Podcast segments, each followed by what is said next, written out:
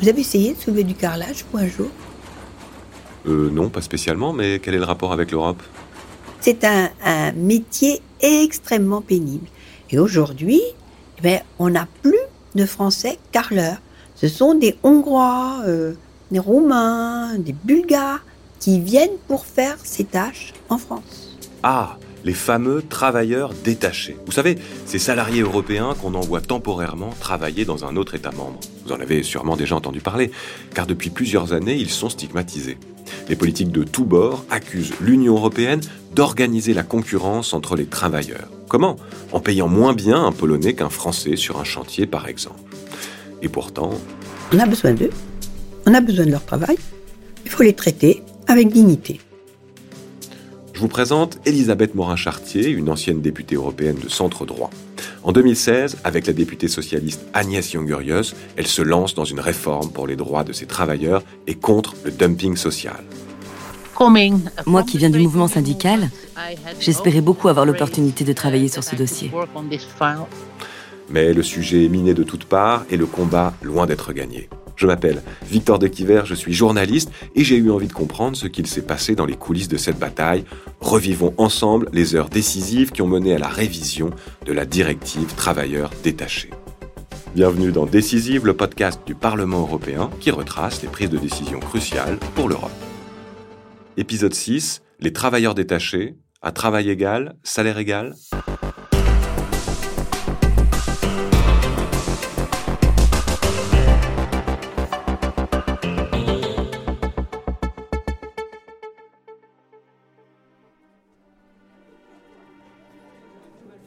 28 février 2018, 19h, Bruxelles.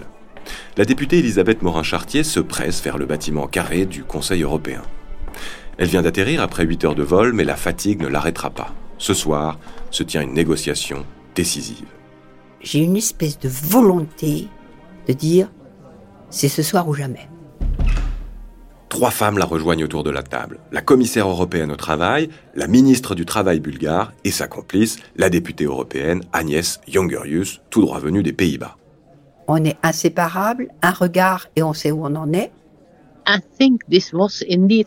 C'était assez remarquable de voir quatre femmes assises autour d'une table mener les négociations.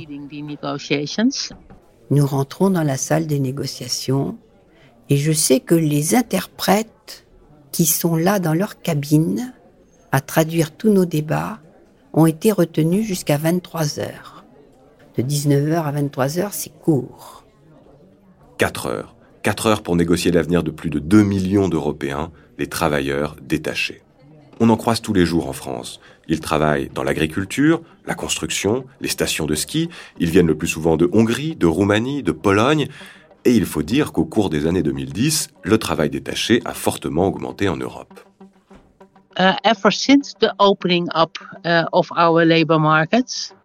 Depuis l'ouverture de nos marchés du travail, on voit des tensions apparaître entre les ouvriers qui viennent d'Europe centrale et de l'Est, qui travaillent dans des conditions épouvantables, et les travailleurs hollandais, français ou encore belges. Il y a une rivalité importante entre ces deux groupes. Pourtant, je pense que les gens qui travaillent côte à côte devraient se voir comme des collègues et pas comme des concurrents. C'est pourquoi, ce soir de février 2018, leurs intentions sont claires. Elles veulent faire cesser la concurrence déloyale entre les États membres, les entreprises, les travailleurs. Nous voulons euh, mettre en place au niveau de l'Europe sociale que, à travail égal, salaire égal, sur le même lieu de travail. Que le Hongrois carleur à Vitré gagne sur le même chantier le même salaire et les mêmes revenus que le Breton qui travaille à Vitré. Mais ce n'est pas si simple.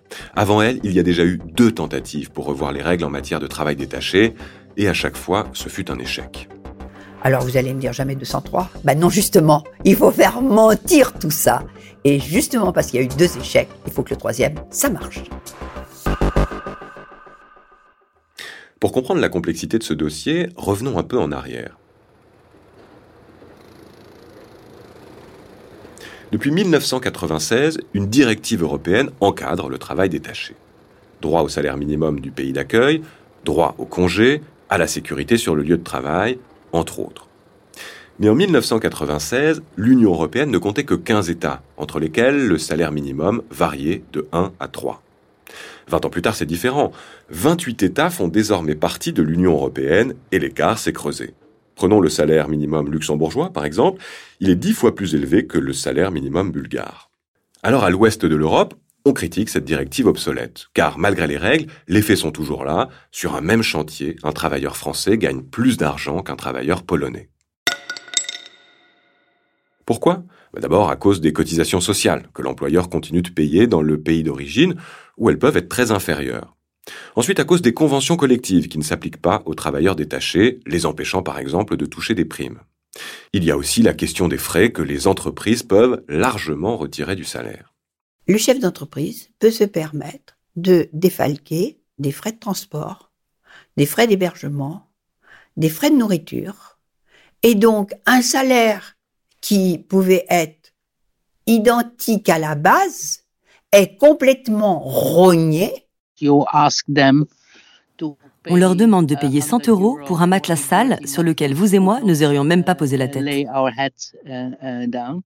Enfin, il y a les fraudes, dont la plus connue, la fraude dite de la boîte aux lettres. Les entreprises de l'Ouest décident de se domicilier à l'Est pour payer moins de cotisations sociales. Voilà pourquoi, en 2015, sept gouvernements demandent à la Commission européenne de réviser la directive.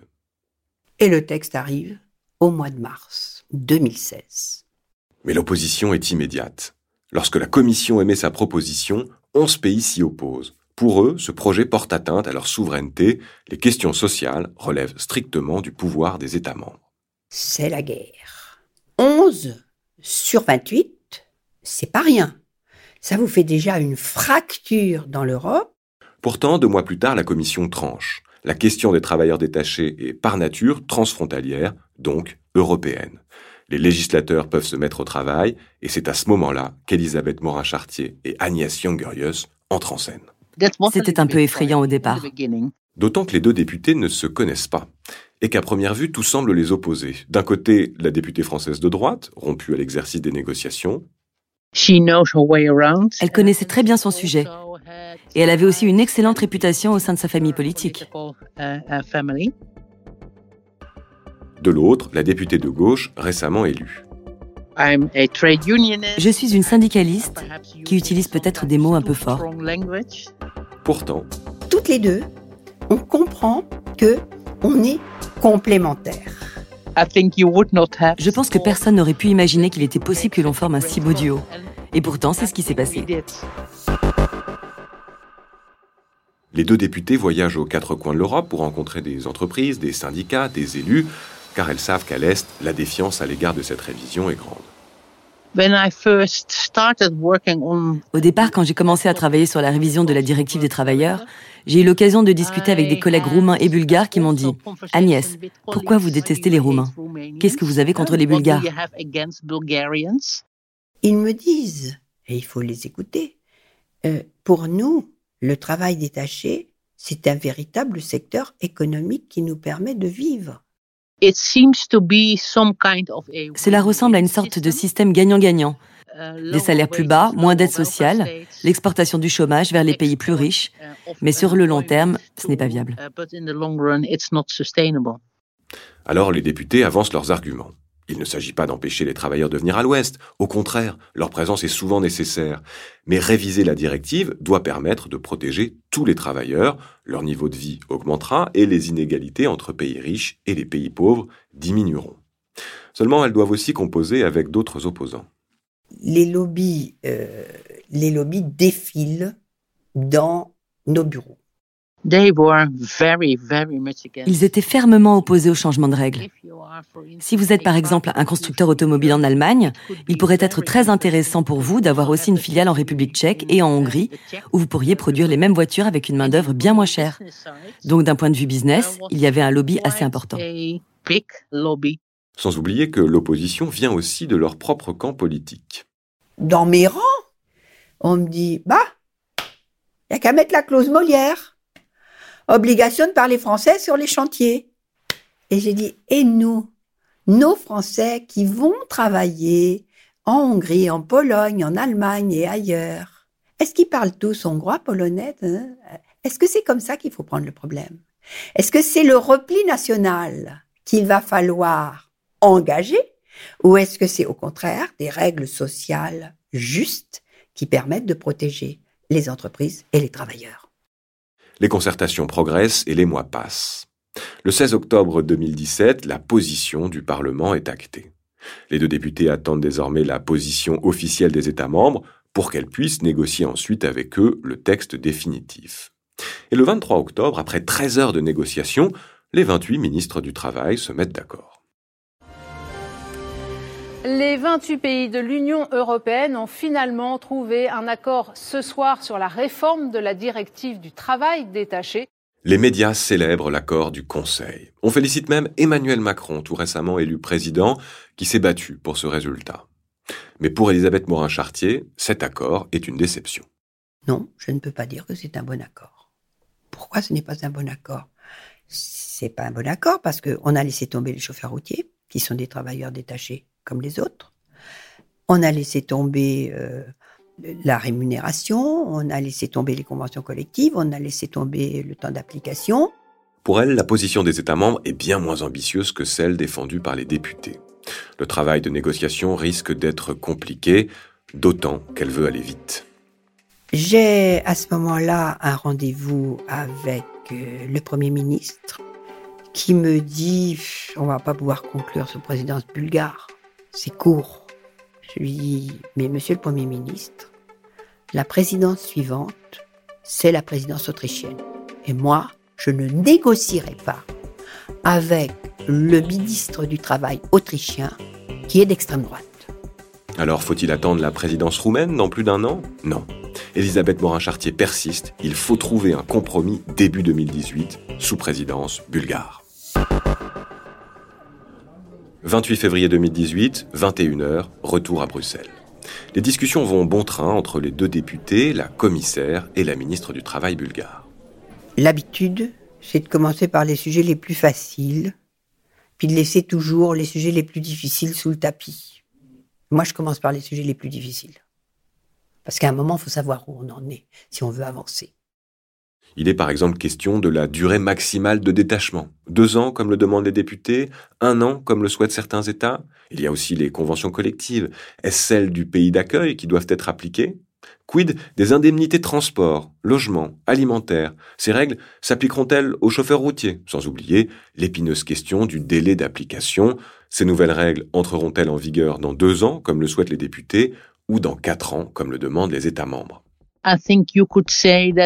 Je crois qu'on peut dire que presque tous les sujets dans cette proposition sont sensibles. 22 heures, je demande une levée de séance. Tout le rang du Parlement sort avec Agnès Jungerius et moi. Et là, hors interprète, tout en anglais, nous faisons le, le tour des, des murs alors à quoi faut-il s'accrocher? Qu'est-ce qu'elles peuvent lâcher? Elisabeth Morin-Chartier et Agnès Jongerius rassemblent les députés présents et s'assurent de ne perdre aucun groupe politique, sans quoi l'accord n'obtiendra pas de majorité lors du vote en séance plénière au Parlement. 23 heures. Fin de journée pour les 20 interprètes. Seulement Elisabeth Morin-Chartier ne veut pas que la négociation s'arrête là. Elle leur demande de rester, ils acceptent, tout le monde se rassoit à la table des négociations. Nous revenons. Et là, je dis en me frappant le dos de la main, euh, eh bien moi je vous fais une proposition. La députée propose que le travail détaché soit limité à 12 mois plus 6 reconductibles. Elle accepte que les travailleurs routiers ne soient pas concernés par cette directive, mais elle demande le respect des conventions collectives locales. Elle souhaite que les indemnités soient alignées sur le pays d'accueil et elle ne cédera pas sur le temps d'application des nouvelles règles, deux ans sinon rien. Et je dis là, je suis à l'os. Maintenant, c'est à prendre ou à laisser. Vous auriez vu l'ébullition dans les camps des conseillers du Conseil. Les conseillers de la ministre bulgare ne sont pas satisfaits. Ils prétextent des problèmes juridiques pour retarder l'accord. Mais Madame la ministre, elle, elle a aussi intérêt à ce qu'on conclue quelque chose, parce que la Bulgarie est un petit pays et elle sait que la conclusion de cette directive est un marqueur fort de la présidence bulgare. Alors, Finalement, Madame Roussinova, la ministre bulgare, soutient la proposition des députés. 1er mars 2018, 1h40 du matin. Une fois les détails réglés, la conclusion de l'accord entre le Conseil et le Parlement est scellée. Un photographe immortalise l'instant. Uh, Encore aujourd'hui, il m'arrive de regarder cette photo de quatre femmes qui ont le sourire aux lèvres. On l'a fait, oui. Je suis tellement heureuse. Je ne sens plus ma fatigue. La ministre bulgare est particulièrement heureuse. Le 1er mars est une date importante dans son pays. Tout le monde épingle une petite poupée rouge et blanche à sa veste jusqu'à ce que les premiers signes du printemps apparaissent. Elle offre une de ses poupées à chacune. Elle nous l'accroche, heureuse d'avoir euh, contribué à l'accord sur la directive travailleurs détachés.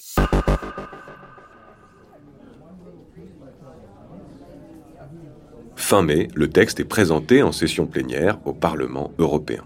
Il est approuvé avec 70% des voix, ce qui est énorme. Euh, vous m'auriez dit ça en mars 2016, je ne vous aurais pas cru. C'est vraiment un succès phénoménal, comme on dit. Au Conseil des chefs d'État et de gouvernement, le texte remporte une majorité supérieure à ce qu'il avait obtenu en octobre. Seuls quatre pays votent contre. À l'été 2020, il entre en application sur tout le territoire européen et au même moment, de nouvelles règles sont votées pour encadrer le transport routier. Elles s'inspirent de près des nouvelles règles concernant le travail détaché. C'est le socle de l'Europe sociale qui est posé. Euh, c'est le principe de à travail égal, salaire égal sur un même lieu de travail. C'est la fin d'un dumping social à travers l'Europe. Et c'est la fin d'une concurrence déloyale entre les entreprises européennes. The law is there. La loi est là. Elle a également été transposée à la législation nationale, faite correctement elle aussi. Mais maintenant, il faut appliquer, appliquer et encore appliquer. Et je pense que cela va demander toute notre attention. Avec ces nouvelles règles, beaucoup voient le début d'une Europe plus sociale. Mais Agnès Jongerius le sait, les inégalités restent nombreuses en Europe. Au Parlement européen, la députée de gauche s'attaque maintenant au chantier de la mise en place d'un salaire minimum décent. Quant à Elisabeth Morin-Chartier, à la fin de son mandat, en 2019, elle a pris sa retraite. C'était mon dernier grand combat au sein du Parlement européen. Ça me permet d'avoir euh, euh, l'esprit calme et tranquille euh, du travail accompli au moment où je quitte le Parlement européen. Ça permet de passer une retraite plus heureuse.